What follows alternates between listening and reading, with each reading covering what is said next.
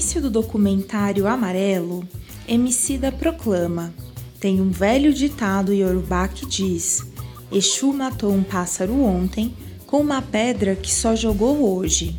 De acordo com Emicida, o ditado é a melhor forma de contar o que ele tenta fazer por meio de seu trabalho e é aliado à luta do movimento negro, decompor o preconceito para ocupar novos espaços.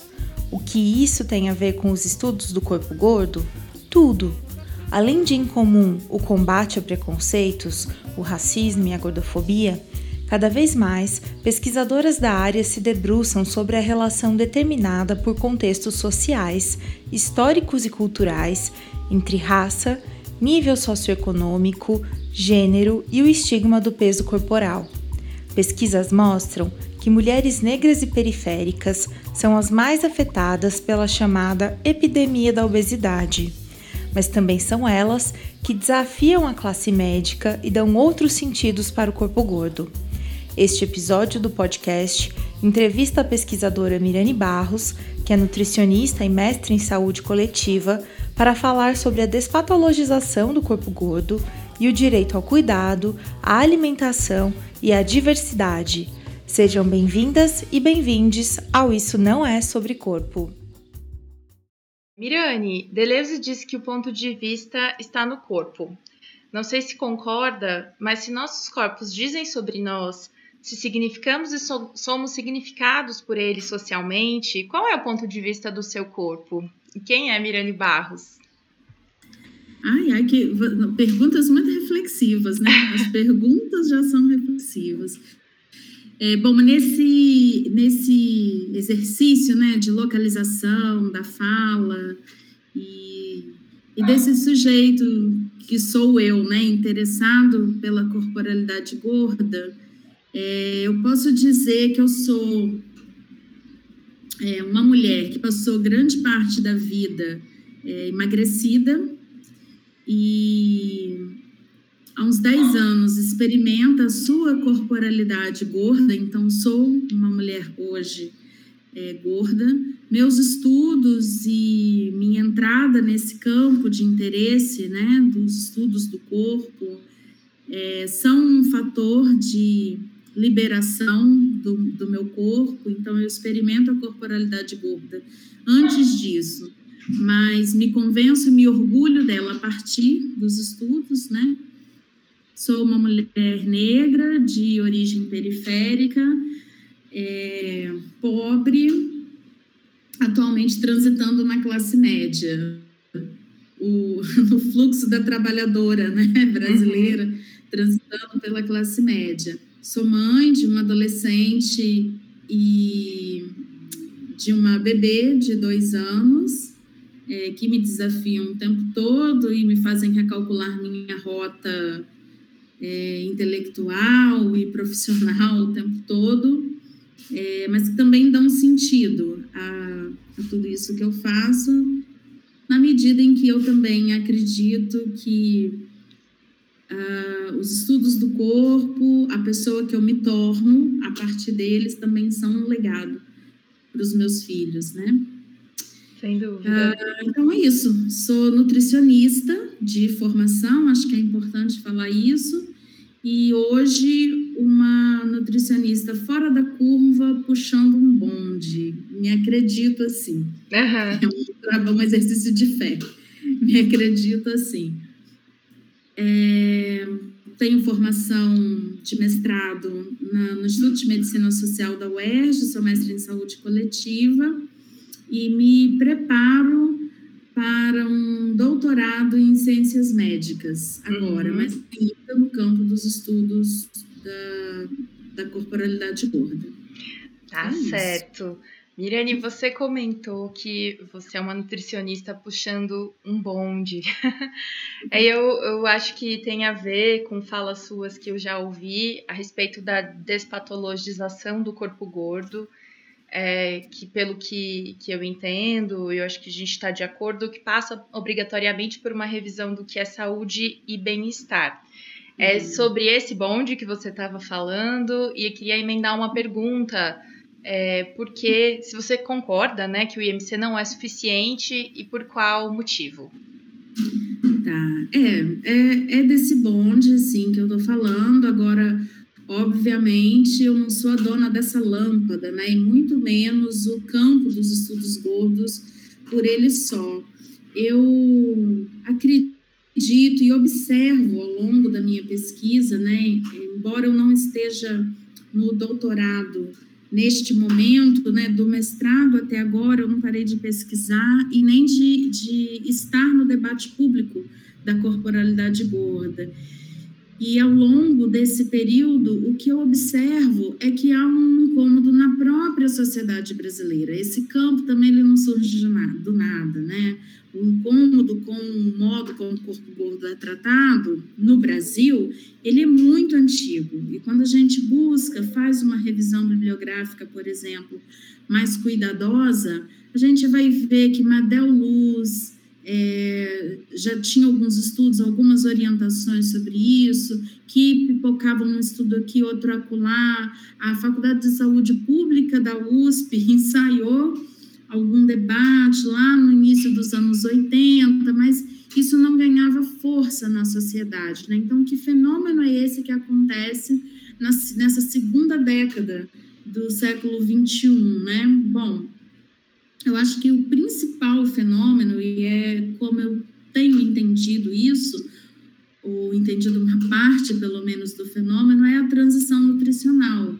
É, a população brasileira, a despeito do que isso pode significar individualmente, para cada um indivíduo, mas a população brasileira mudou o seu perfil antropométrico, né, que as nutricionistas falam, seu perfil corporal passando o estado populacional de desnutrição, de magreza, para um estado de gordura ou de obesidade, né, como a categoria nosológica se instala. E aí, o que as pessoas foram percebendo, né, Liane, aí eu e você também, e tantas outras pessoas gordas, é que toda aquela coleção de má sorte que estava prescrita para o corpo gordo e para a pessoa gorda, de repente a gente desafiava aquilo imprimindo ah, uma outra experiência de vida e uma experiência na qual a gente reconhece saúde e bem-estar. Então, eu penso que isso é um fator importante, a transição nutricional. Muitas pessoas engordaram e este engordamento populacional em si não foi suficiente para que todos os gordos do Brasil adoecessem. Todos os gordos do Brasil criassem um colapso no sistema e todos os gordos do Brasil comprovassem aquela promessa né, que está feita para o corpo gordo, que é a de morte ou de morbidade, invariavelmente. Com isso, eu não estou querendo dizer que uma pessoa gorda não possa adoecer e mesmo que uma doença no corpo gordo não possa estar associada a seu peso, ao percentual de gordura. Isso é razoavelmente comprovado, né? E, e, pode acontecer. O que eu debato é que o corpo gordo não deve ser condenado a priori, assim como o corpo magro não é. Uhum. Né? E penso que essa, esse fenômeno, esse cenário da transição nutricional desafia desafia o profissional de saúde, desafia o entendimento da sociedade como um todo, desafia os próprios gordos no entendimento de seus corpos. Então, quando eu falo que eu sou essa nutricionista, né, com fé, puxando o, o bonde, é, eu penso que eu sou uma nutricionista que pôde perceber isso muito cedo, ainda no início dos anos 2000, porque fui inserida, me inseri no início da política de combate à obesidade, fui desafiada por uma série de mulheres gordas que me deram outros significados sobre o corpo delas, né? Uhum. Mulheres das camadas populares, mulheres muito, muito pobres, dos IDHs mais baixos aqui do Rio de Janeiro, que é a cidade onde eu estou há 20 anos, e que me disseram o seguinte: olha, você já me ajudou, eu emagreci, eu trabalhando como nutricionista, né? Mas eu não quero emagrecer mais, não. E eu me sentia fracassada naquele momento ali. E de repente elas falavam assim: olha, ser magra é... Como é que é que elas falam? Falavam, meu Deus, para mim? É, ser magra aqui é coisa de pobre e doente. Uhum. Né? Então, assim, eu, eu já tô bem, você já me ajudou. Uhum. Eu, então, ali fui entendendo que o corpo também tinha outros significados, de acordo com o contexto histórico que ele estava. Sim. E fiquei mais atenta também ao que essas mulheres, o que essas pacientes, o que essas pessoas vinham me dizer. Então, essas pessoas estavam me dizendo que estavam bem. Sim. Não satisfeita com isso, a gente lançou uma série de exames que comprovaram que elas estavam bem. Então, de onde vem essa nossa agonia em querer emagrecer? E aí, com o passar do tempo, a transição nutricional foi cada vez mais desafiando esse conhecimento médico nutricional acerca das medidas corporais na sua associação com estados patológicos, e hoje eu vejo um tanto de nutricionista, minhas colegas, minhas contemporâneas, sobretudo, muito incomodadas com as suas práticas. Uhum. Aquilo que era muito confortável, uma pessoa gorda chegou no meu consultório que eu tenho que fazer emagrecê-la, uhum. isso não é mais tão dado. Há um desconforto e a gente nota isso nas conversas, nos debates, né? Como eu te falei, eu tenho estado no debate público. Então, quando eu falo puxar esse bonde, obviamente não sou eu, não é o campo sozinho, mas é entender que, por alguma sorte, eu, eu estive, eu tive a possibilidade de me organizar e organizar meu pensamento, minha prática, talvez dez anos antes, né? Uhum. É, fiz esses estudos muito solitária, como a Lemo Rica fez também, como a Malu fez também, e agora a gente se encontra, né? É, então, é, puxar o bonde é mais nesse sentido, mas acho que é mesmo um fenômeno social, o corpo gordo ocupa um, um outro lugar, desafia a categoria nosológica obesidade, desafia essa noção de doença, uhum. e, portanto, desafia a prática clínica, médica, nutricional e todas as outras. O IMC não é suficiente. E o IMC não é suficiente. A gente pode é, discorrer sobre como o IMC não é suficiente por várias vertentes. Ele não é suficiente porque ele é um instrumento normatizador da forma corporal, né? É, é, negando, portanto, uma diversidade, uma diversidade por onde pode ser expresso saúde, beleza, bem-estar, enfim, uma série de coisas. A gente pode pensar o IMC dessa forma. A gente pode pensar que ele não é suficiente por aquilo que o próprio, a própria pesquisa médica uh, já discorreu exaustivamente sobre, porque ele não é específico, né?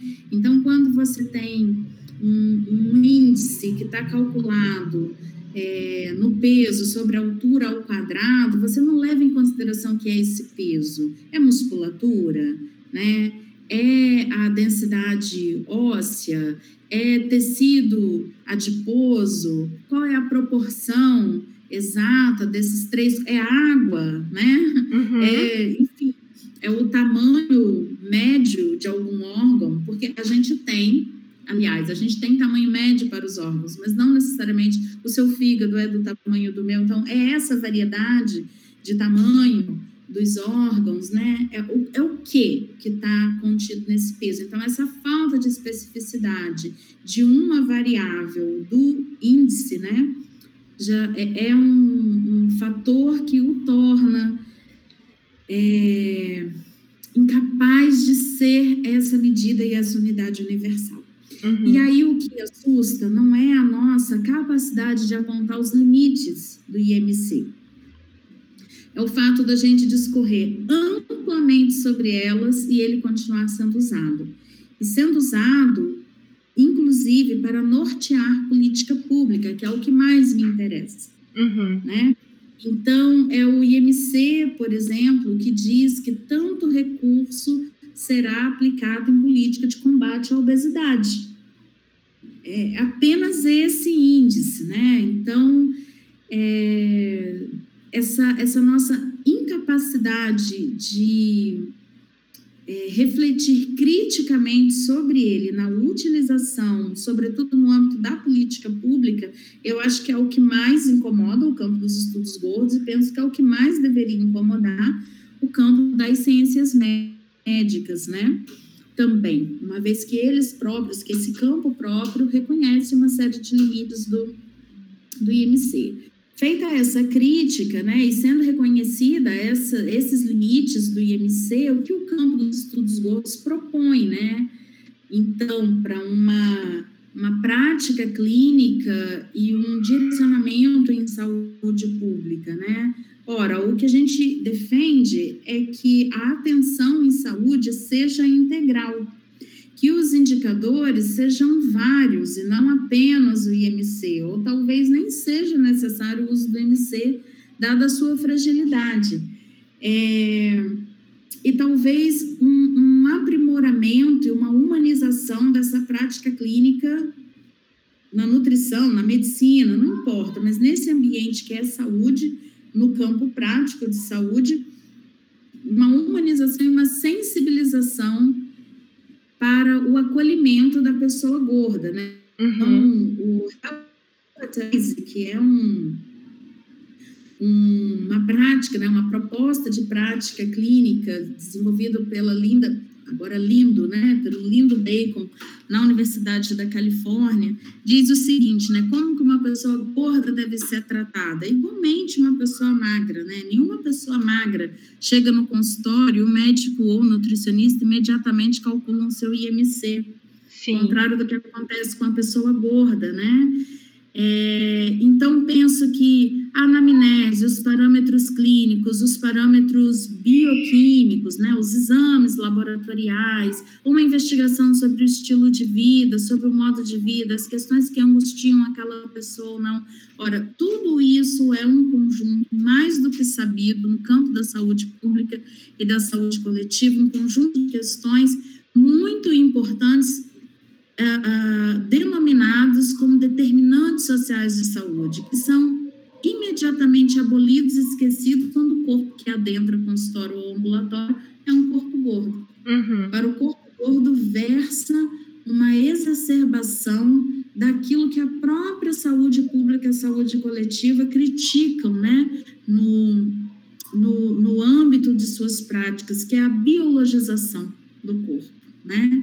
Para todos os outros corpos, as determinantes sociais em saúde estão postas para o corpo gordo IMC é suficiente, inclusive para é, orientar as políticas públicas. Então, a gente pensa que é isso, determinantes sociais em saúde e uma prática que não leve em consideração peso, tamanho e forma, mas o sujeito inserido em seu contexto sócio, histórico e social.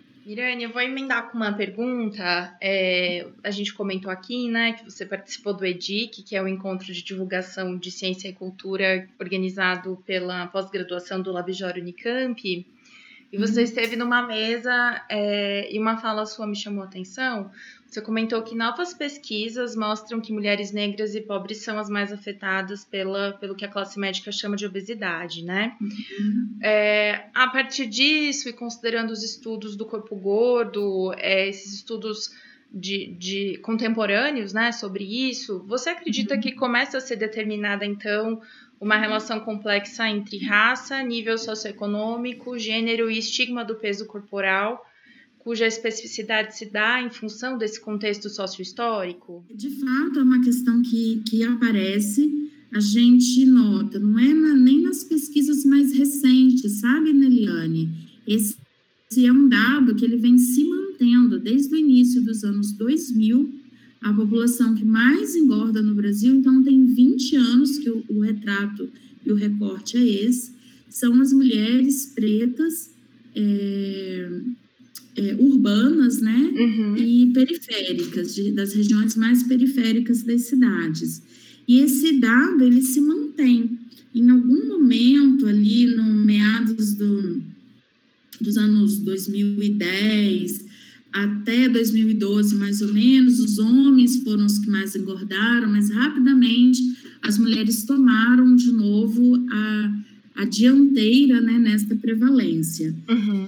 E aí isso leva a gente a pensar algumas coisas. E eu tenho pensado atualmente, vou aqui exercitar com você algo que ainda é burilação para mim. Mas eu lá. tenho pensado que esse é um problema que se desdobra em duas dimensões. É, eu acho que tem uh, uma dimensão que é a da iniquidade social. Então, quando a gente pensa nas mulheres pretas, elas são, de fato, a base da pirâmide, né? Sim. E estão sofrendo uma série de iniquidades, inclusive em saúde e iniquidades alimentares, dentre tantas outras, também as iniquidades em saúde e as iniquidades alimentares. E isso, de alguma forma, justifica esse engordamento populacional de forma muito contundente. Uhum. Agora, também é verdade a minha experiência, a experiência de tantos outros nutricionistas que estão na saúde pública, que trabalham nos postos de saúde desse Brasil afora, com as quais eu tenho contato, dizem para a gente também que o acesso à saúde, o acesso ao consultório da nutricionista não é suficiente para o emagrecimento até aquele ponto que nós chamamos de peso ideal nós chamamos na, na área médica, né? Uhum. De um peso ideal. Então, tem um abandono, às vezes não tem um abandono, mas tem uma negociação, que foi o que eu experimentei na minha prática clínica, né? Uma negociação, um, um aprendizado meu às avessas de que aquele corpo não precisava chegar ao dito peso ideal. E aí então, parece que se coloca um outro fenômeno, que é um fenômeno de como esse corpo preto, feminino, periférico também se entende dentro de seu contexto histórico e cultural.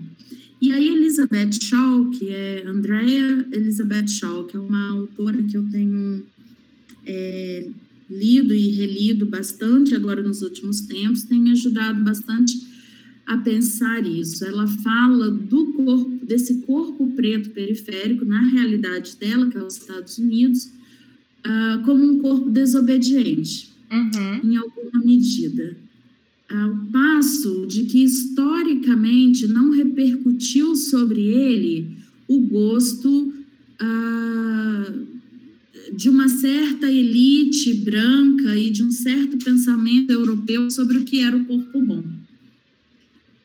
E ainda que os próprios europeus, de algum modo, tenham pensado e interferido né, nas significações do corpo preto, eles também, de algum modo, e entenda isso também como uma, uma vitória, né, assim dizendo, uma conquista, né, assim dizendo, é, criaram um certo rol de valorização de partes do corpo preto, ou seja, a bunda, né, muito valorizada, a bunda grande, uhum. a co principalmente quando feminino, a coxa grande, muito valorizada, é, conhecida, muito fetichizada, né, e a gente sabe disso Sim. na nossa cultura, e, e, de algum modo, isso é uma conquista, um corpo que se prevaleceu do modo como ele se entendia, um corpo de valor, nas palavras de Elizabeth Shaw, e é também da parte do colonizador um, um arrefecimento, né? É, que, que localiza, que leva esse corpo depois para uma gramática aí dos, dos fetiches, mas que a gente pode entender como um corpo desobediente a priori. Um outro exemplo é como as mulheres pretas né, foram usadas para amamentar e como elas foram usadas amamentar muitos filhos, né? Sim. E muitas crianças, inclusive não filhos, e como esse corpo foi usado na lavoura. Então, tem todo um contexto histórico, cultural, social que vai significando a fortaleza, o que é desejado, a beleza desse corpo numa outra matriz, diferente dessa matriz é, europeia, né, é, do colonizador, dessa elite branca que se firma no Brasil, que enalteceu o corpo magro. Uhum. Então, eu acho tem essas duas dimensões. Tem uma dimensão que é este corpo sofre iniquidades alimentares e de saúde, e isso precisa ser observado, e tem uma outra dimensão que é este corpo resiste a uma gramática colonizadora das, das formas corporais, do tamanho corporal, das medidas corporais. É, então, isso que você. Não, desculpa te interromper, só ia comentar. É, é, você comentou do, do, da forma do quadril largo também, os seios uhum. fartos. Tem uma coisa até que teve a ver né, com a amamentação, mulheres que amamentaram muitos bebês, mas também tem a, a mítica, né? Mulheres de quadril grande são boas parideiras, sim, parem filhos sim. com saúde, né? Eu me lembrei disso só também.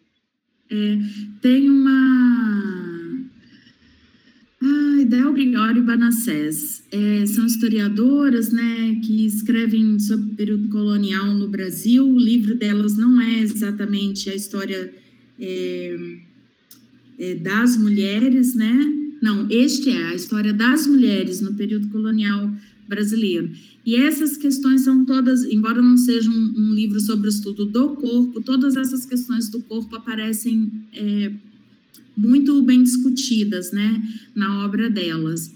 E, mas assim, voltando, é, Neliane, uhum. a esse ponto, então, e essas duas dimensões, é, eu recaio mais uma vez na, na política, né? Então, eu penso assim: quando a gente tem uma política de saúde nomeada como política de combate à obesidade, e essa política de fato não dá cabo, não dá conta de nenhuma determinante social em saúde uh, vinculada né, a essas iniquidades alimentares, iniquidades em saúde, a condição de vida dessa mulher preta periférica urbana que engorda, eu penso que a gente de verdade então só está combatendo o corpo gordo, porque o que a política faz é determinar o ingresso dessa mulher numa linha de cuidado a partir do IMC, e é só o IMC, uhum. o, o, o critério de ingresso, e a partir daí as estratégias são de emagrecimento. Sim. É, né? Essa linha de cuidado foi fundada para responder uma outra epidemia que estava acontecendo no Brasil, ali por volta de 2014, que era a epidemia de cirurgia bariátrica.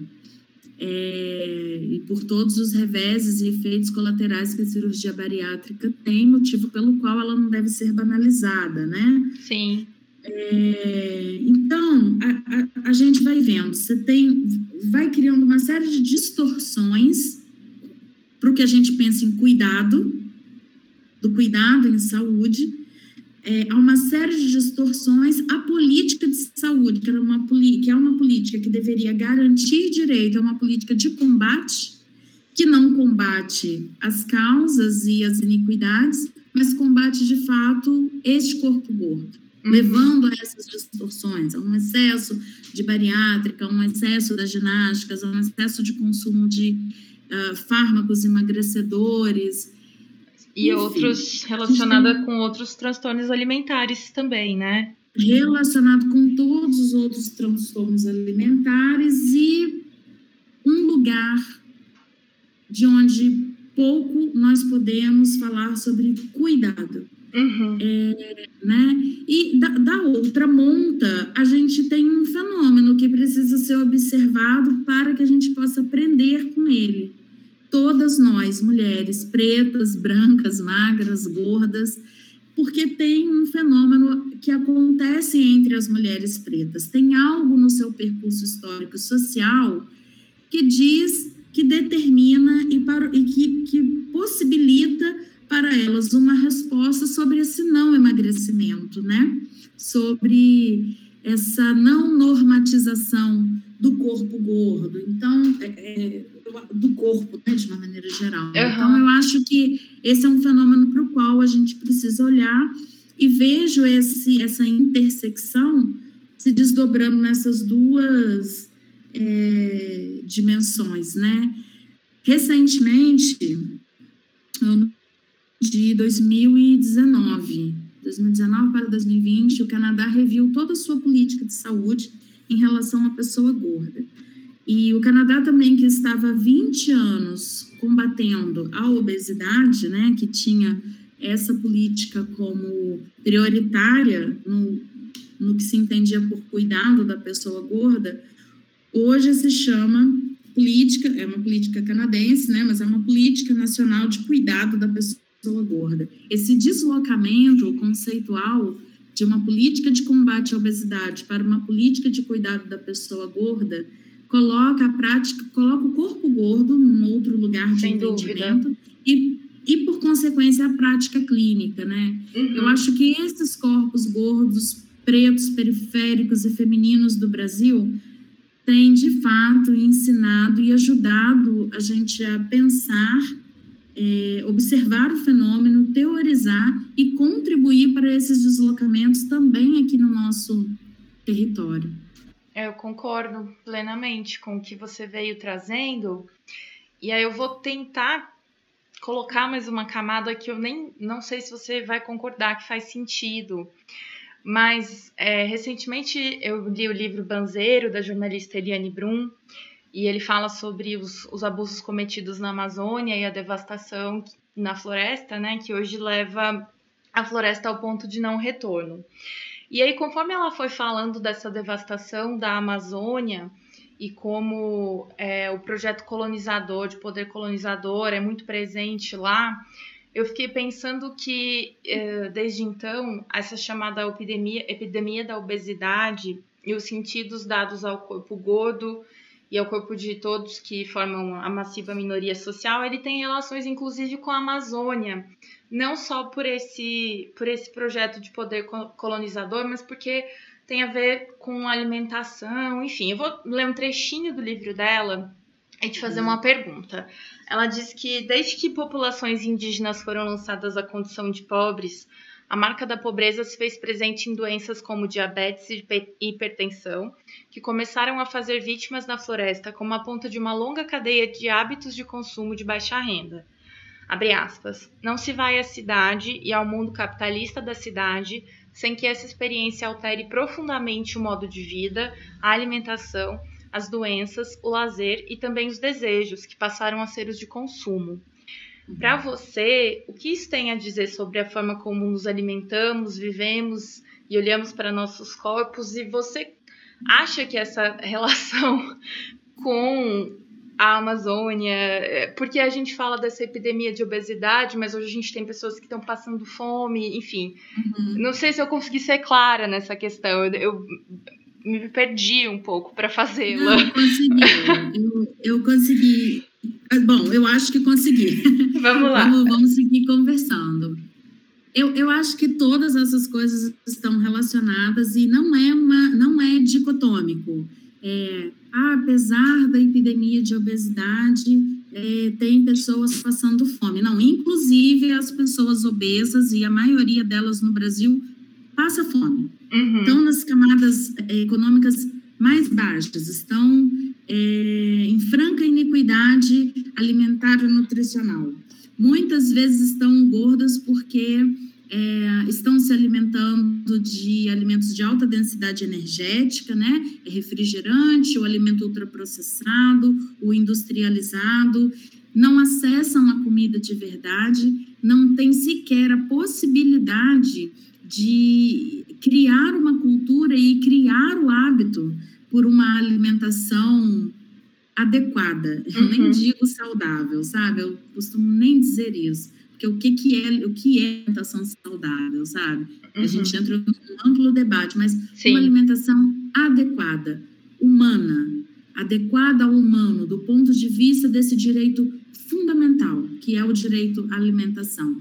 Então, a gente tem um contingente enorme da população brasileira que está exatamente nessas condições, que alguns em pobreza extrema desfrutam então da corporalidade emagrecida e outros que escapam da pobreza extrema seguem iniquidade alimentar e desfrutam de uma corporalidade gorda. Então não é dicotômico, é, é bem dialético, sabe? E é por isso que o, o que você apresenta em termos da Amazônia tem tudo a ver com, com esse debate, né? Quando a saúde pública conseguir pensar para o corpo gordo o cuidado, ao invés de o combate, a sua pergunta será corriqueira. A Amazônia estará muito presente nos nossos debates. A capacidade de produção da agricultura familiar estará muito presente aos nossos debates a capacidade de acessar alimentos de qualidade em quantidade suficiente estará muito presente nos nossos debates. Veja, uhum. o conceito de segurança alimentar e nutricional ele diz o seguinte: é, segurança alimentar e nutricional é a capacidade do sujeito, família e sua comunidade de se alimentarem permanentemente, sem prejuízo de nenhuma outra necessidade fundamental e sem prejuízo do meio ambiente, garantindo a tradição e a cultura alimentar. É... Acho que é isso, garantindo, garantindo a, a, tradição e a cultura alimentar. Ele é um pouco maior que isso, eu não estou lendo agora, uhum. ele é, mas isso é o fundamental. Então, veja bem, quando quando a gente não garante, por exemplo, a capacidade para a agricultura familiar, não há como preservar a tradição, a cultura alimentar, a soberania alimentar, não há como preservar, não há como garantir que a alimentação daquelas comunidades serão permanente, é, sem prejuízo de nenhuma outra necessidade fundamental. Quando a gente fala das populações indígenas e do que eles poderiam estar produzindo para si, suas famílias, comunidades, mas também, de repente, para além de suas comunidades, né? A gente está falando também da garantia deste corpo saudável, Sim. deste corpo diverso na diversidade. Sim este corpo que pode ser gordo ou que pode ser magro, mas que, a gente, inclusive, a gente só vai entender quão gordo e quão magros nós somos quando nós estivermos é, é, fazendo esse debate e garantindo esses direitos, né? Então, assim, o que você comenta e essa leitura, de fato, tem, tem muito a ver. Eu, eu diria que esse é um parágrafo sobre segurança, em síntese, eu diria que este parágrafo que você leu é um parágrafo sobre segurança alimentar e nutricional, da perspectiva do meio ambiente e da autonomia das comunidades, e que isso se relaciona com o debate da corporalidade gorda à medida que a gente defende, no campo da saúde pública, uma política de cuidado e não uma política de combate. Se é uma política de cuidado, eu tenho que pensar o alimento, o ambiente, a tradição, a cultura, de onde ele vem, como eu acesso esse alimento. Então, todo esse debate, de fato, está muito entrelaçado.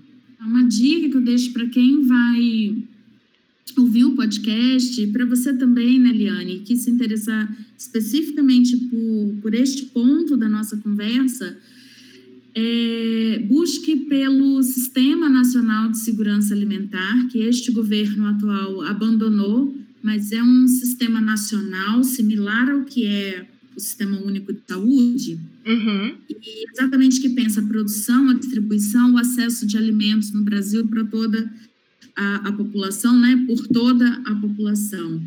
E, e aí, nesse, na, na acessando, né, o, sistema, a política nacional né, de segurança alimentar e nutricional, é, há de ter ali uma definição do que é o sistema de segurança alimentar, do que é o direito humano à alimentação adequada e do que é segurança alimentar e nutricional. Acho que mais do que nunca a gente se aproximar desse tema é importante, sobretudo num momento onde 60 milhões de pessoas voltam à insegurança alimentar e 19 voltam a passar fome, 19 milhões de brasileiros voltam a passar fome, né? Então, sim. E a política pública continua combatendo a obesidade. Então, é, é todo este caldeirão e, e essas descontinuidades, né, aparentes, estão muito entrelaçadas, eu acho que vale a pena essas leituras. Esse discurso sobre a obesidade, ele começa justamente em um período da história em que a gente começa a ter acesso à, à comida industrializada, né? E, e a, a nosso modo de, de se alimentar muda na sociedade. E eu acho importante trazer a comida para esse assunto, exatamente ah. como você disse, nesse momento que tem pessoas passando fome e aí é, é absurdo as pessoas terem medo de engordar e, e não repensarem tudo isso exatamente nesse momento que é crítico, sabe? É, é bem grave. Eu trabalhei nas políticas de segurança alimentar e nutricional por 10 anos, né? E no dia 14, no dia 17 de setembro de 2014, eu fiquei muito emocionada na sala da minha casa, vendo um noticiário na TV, uh, ah, dando a reportagem de que o Brasil saía do mapa da fome, né? Uhum. É, essa foi uma construção longa, e que longa, que eu falo desde os anos 50, é, Josué de Castro, desde a década de 30, denunciava a questão da desigualdade alimentar no Brasil. É, na década de 50 começam políticas importantes ali, como da alimentação escolar, na década de 70, alimentação do trabalhador, mas é inegável que foi a partir do programa Fome Zero e depois da criação de um Ministério do Desenvolvimento Social e Combate à Fome, e que, portanto, localizou a fome uh, dentro de um contexto maior e resolveu enfrentá-la politicamente. Né? Então, obviamente, foi esse período aí muito importante. É, para que o Brasil saísse uhum. do mapa da fome, para que de fato as pessoas conseguissem fazer três refeições, refeições por dia, né? No mínimo. E eu lembro nessa época, a gente então começava a discutir a qualidade da alimentação. Estava tão dado, era tão seguro que os brasileiros estavam comendo, que agora a gente começava a discutir a qualidade do que se come. Sim. Então, a, gente come, a, a, pirâmide alimentar, aquela famosa pirâmide alimentar, por exemplo, ela mudou nessa época. Ela tinha cereais ali na base, açúcares no topo, e aí, de repente, mudou. Entrou ultraprocessado, entrou uma série de, de alimentos denominados substâncias não alimentares na pirâmide. Então, assim, havia todo um esforço para se pensar a qualidade do que se comia é... Mas a gente perdeu. Uhum. a gente perdeu porque essas políticas todas foram abandonadas e a gente vive novamente um cenário de fome. Mas eu, como uma pesquisadora do corpo gordo, não posso deixar de falar que todo esse, esse percurso, né, é, muitas pessoas engordaram, muitas pessoas continuaram gordas e o mapa continua mostrando para nós que a maioria delas está nas camadas mais pobres. Então a gente é, é, pensa também como que isso que é substância não alimentar, como isso que não é comida, como isso que é ultraprocessado chega, chega forte uhum. e chega barato nessas camadas, nas comunidades indígenas, como no parágrafo do, do, do texto que você leu. E uhum. como que depois que essas populações estão engordadas, a resposta da política pública é de emagrecer. Exato. É, é um buraco bem maior do que emagrecer. Sim, e, portanto, que... do, é, do ponto de vista, então, da política pública de saúde, se a gente não mudar é, essa, se a gente não deslocar essa categoria combate para a categoria cuidado, a gente não, não vai continuar sendo um, meio insuficiente, né? De como você disse, ferramentas, é, ferramentas para construir a ponte que atravessa esse abismo, né? Então é é um grande desafio. É um grande desafio, é, é legado, né, Liane? É, isso, não... né? Isso, tudo que, que a gente faz aqui nesse movimento de formiguinha é isso, né? É legado. Eu disse que eu emocionadíssima vi o noticiário anunciar a saída do Brasil do mapa da fome. Quem é Mirane na saída do Brasil no mapa da fome, né? Eu achei bonito você lembrar a data e trazer a data precisa de é. quando isso aconteceu e te marcou. É, e eu trabalhei muito nisso, eu fiquei muito emocionada mesmo. Então, é, mas aí eu, eu pergunto, quem é Mirane na, na saída do Brasil do mapa da fome. Meu Deus, a, a poeira do pé da formiga, né?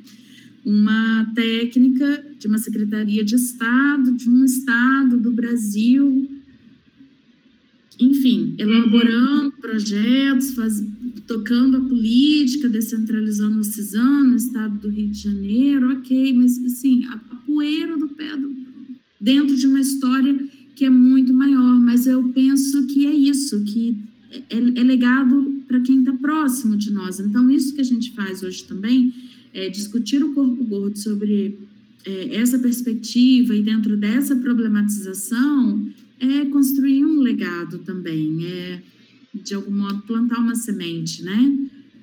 É, ah. ou, ou, iniciar um debate, eu não sei, diga como como quiserem os ouvintes, né? Como melhor cair, soar aos ouvidos dos ouvintes, mas é, eu penso que o compromisso é esse, né? Eu tenho um compromisso ético como nutricionista, mas antes disso, como mulher preta, pobre, interiorana, não sou periférica, mas sou interiorana, no interior do estado do Rio de Janeiro, eu tenho um compromisso ético. Eu não posso ser a nutricionista que vai se ocupar só de emagrecer. Eu não, eu não, eu não posso. Eu, eu repudio isso na minha prática clínica e eu gostaria de conversar com mais pessoas sobre isso. Então, eu acho que esse é um, é, de alguma forma, é legado que a gente vai construindo. Esse seu canal é legado que a gente vai construindo, né? E memória também de um tempo. Eu acho, você que é aí da divulgação científica, né? Uhum divulgação também é memória, né? Então, também vai construindo memória. Eu gosto muito de falar que a gente está construindo uma memória do futuro. É isso. Outras possibilidades é isso. de ser para o corpo gordo e para as pessoas gordas, né? Que não são é. só o seu corpo gordo, são também. Essa é uma filosofia afrocentrada, né, Eliane? Ah, é? Cofa, né? É. Ah, eu não tenho conhecimento. Foi por outro caminho que eu cheguei nisso. Né? Eu preciso até retomar como foi. A, a, a filosofia africana, ela, ela, ela olha o, o, o passado é, na projeção do futuro, né? Então, assim, o futuro já foi e ainda vai ser. Então, e, e, e, a vida acontece nesse caminho que é o meio, né? Então.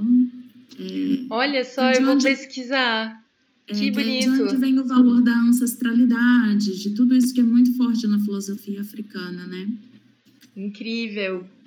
Mirane, é. bom, é, a gente tem mais uma pergunta, acho que talvez seja mais do mesmo. A gente passou por vários, vários assuntos aqui. Eu acredito que ligamos e conectamos todos eles.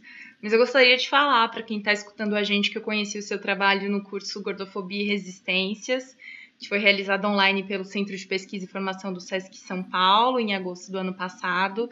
E na ocasião eu ouvi pela primeira vez, é, eu te ouvi pela primeira vez e pela primeira vez tive acesso a um pensamento que foi conectando de forma tão precisa essas questões entre corpo, cultura, alimentação, é, o sistema socioeconômico em que vivemos. Eu me lembro muito que você trouxe ainda junto a sua fala uma crítica ao agronegócio que me marcou bastante. É, então, eu te agradeço muito por estar conversando comigo. Sou sua fã. Li sua, sua, pesquisa de mestrado e, enfim, fica à vontade para você complementar com o que você quiser. Naquela ocasião também você falou sobre esse trabalho que é de formiguinha, mas com a potência da, da formiguinha, né? De estar tá sempre trabalhando para esse, esse legado. Então, te agradeço, é uma honra falar com você e trocar ah, com você, aprender de novo. Mais Não, uma vez. É sempre uma honra. E assim, cada encontro eu vou colecionando um novo amigo, uma nova amiga, sabe?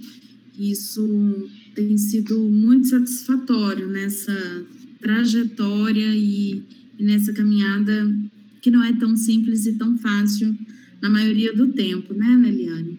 Não. é, a gente fala de um, um tema que não é palatável, né? Na hum. academia. Acontece é. sempre uma sensação que a gente está falando uma outra língua, né? Isso, isso. Embora ele tenha crescido bastante no debate público, né? É, a academia ainda resiste sobre ele. E isso tem a ver também com o tempo da academia e a academia que nós temos, né? A academia que nós temos é uma academia branca, masculina, eurocentrada. Exato. Saberes é... hegemônicos, então, né? esse ele não é um tema difícil para a sociedade brasileira. A sociedade brasileira está vivendo o fenômeno, está experimentando o fenômeno do corpo gordo, está desafiando a categoria nosológica. Uh, os intelectuais estão do corpo gordo estão pensando para além dessa é, dessas desses limites, né, tão simplórios da biomedicina, né, para o corpo gordo, dessas explicações tão simplórias para o corpo gordo. E então o corpo gordo ele é difícil e o debate é difícil para a academia, né? E quando eu falo desse trabalho que ele é exaustivo e, e de persistência, é porque ele é esse trabalho de encontrar brechas, né? Eu lembro que em 2016, 2015 é, não tinha espaço em congresso para colocar meu debate, né? Uhum. É porque não tinha um GT da corporalidade gorda, não tinha um GT sobre corpo. Então, às vezes eu ia discutir corpo, tecnologia e fazer um malabarismo louco é, dentro de um texto, uma proposta. Outra hora ia discutir corpo e juventude e, e era assim, dessa, dessa forma. Então, hoje já está melhor do que antes e amanhã vai ser melhor do que hoje, porque a gente continua trabalhando, não é por nenhuma mágica, né? É isso. Se a gente puder fazer uma síntese do que foi aquela fala, eu acho que ela é uma fala sobre o direito à comida e o direito ao corpo.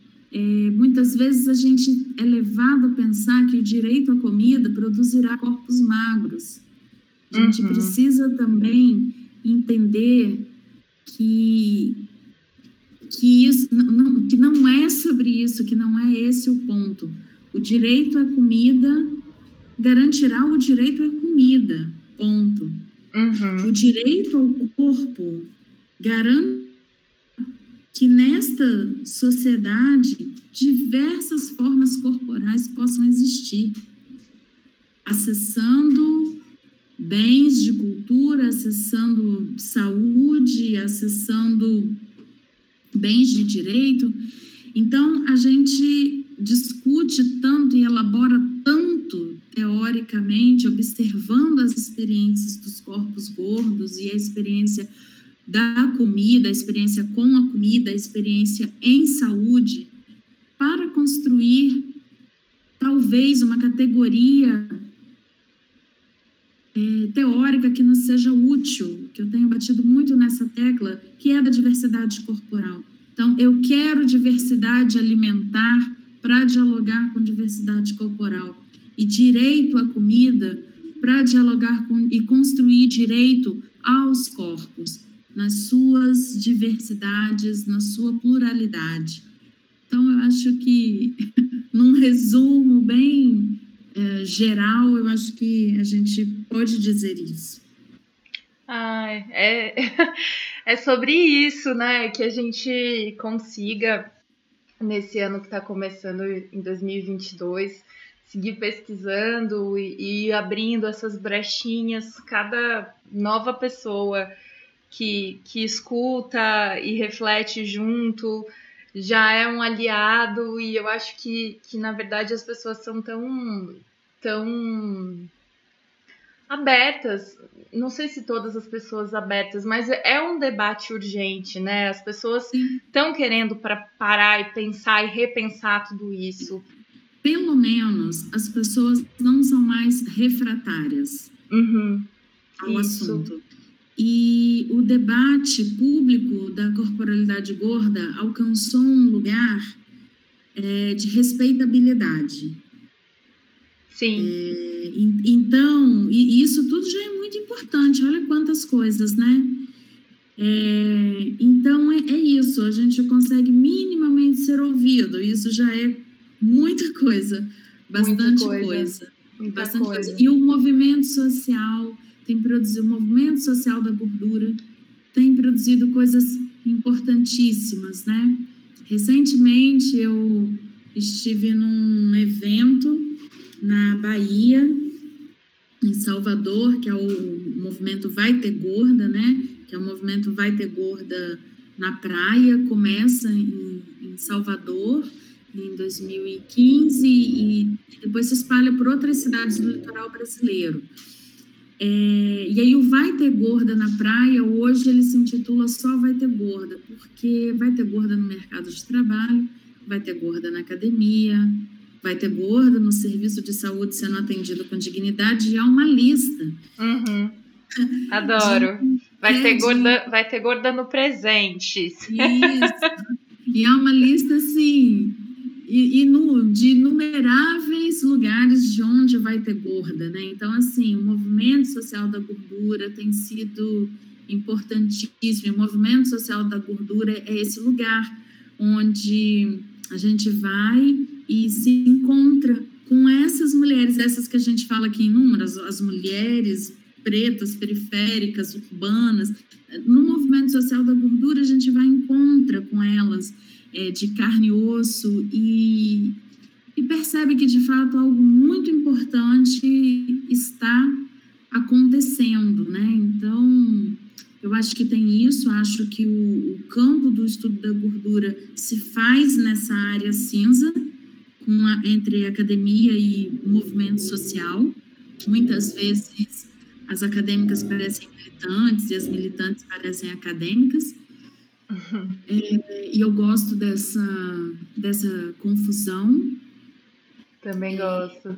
É, eu, eu gosto dessa confusão. Eu acho que as coisas têm, têm lugares, e, e algumas coisas têm seus lugares bem cristalizados até mas garantir algum trânsito é, é muito importante, inclusive para essa academia, essa academia que somos nós, né, Neliane? Para nós sermos confrontadas, né?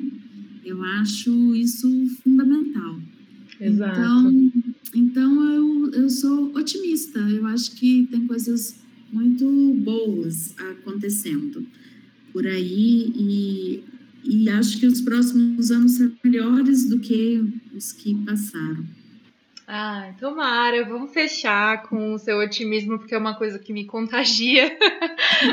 Te agradeço também por isso.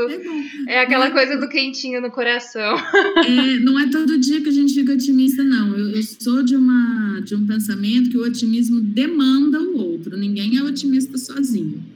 Eu acho que é uma corrente, né? Você tem é, razão. O, otimismo é um, um, sentimento que nasce da aglomeração, dessa que a gente não pode fazer pessoalmente, mas do encontro, dessa coisa das cabeças pensando juntos, se desafiando, sendo confrontado. O, o desafio vem daí, vem das novas perguntas, e o otimismo vem daí, né? Vem das novas perguntas, do desafio. E então eu não me sinto otimista sozinha, me sinto otimista porque me encontrei com você aqui hoje, porque sei que estou falando para algumas dezenas, centenas de, de pessoas daqui a pouco, né? Quando esse podcast for ao ar. E, e é isso, Neliane. Eu só agradeço o convite e fico à disposição para qualquer trabalho, encontro debate, qualquer coisa. Ah, super obrigada. Te agradeço muito também por esse encontro, por todas as, as vezes que me encontrei com você, sem que você ainda me conhecesse, mas foram, foram ocasiões em que eu fui movimentada. Eu acho que tem a ver com esse otimismo que você falou agora, relatou agora. E eu espero que as pessoas que escutem a gente no, no Isso Não É Sobre Corpo se encontrem com a gente também e que a gente. É isso, seja potência, possibilidade, desestabilização que, que também precisa. Vamos embora. Viver é partir, voltar e repartir. É tudo pra ontem. Isso Não É Sobre Corpo foi idealizado por mim, Neliane Simeone, e esse episódio conta com a participação de Mirane Barros e edição de Bianca Martini. Na trilha sonora, música de DJ Cri e Guilherme Lima de Assis.